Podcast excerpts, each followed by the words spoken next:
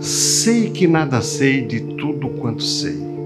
Essa frase de Sócrates representa para mim a postura inicial de um terapeuta diante de questões existenciais.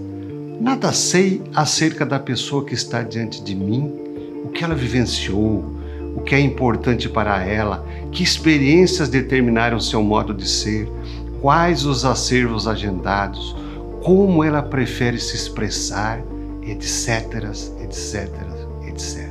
Tudo que eu afirmar, sugerir, propuser, concluir, julgar ou avaliar neste momento será a respeito de minhas próprias experiências, aprendizados, agendamentos, de minha representação e não os da pessoa que se encontra diante de mim.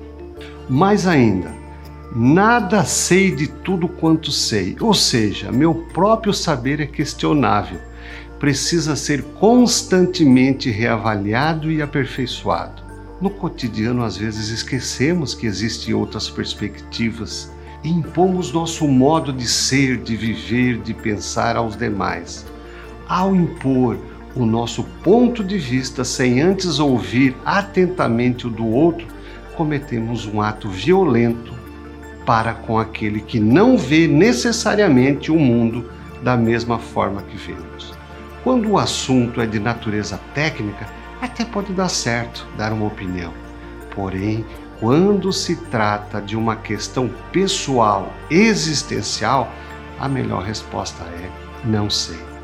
Quando um colega perguntar o que você faria no lugar dele, não caia na armadilha de dar um conselho, pois esse conselho provavelmente servirá apenas para você.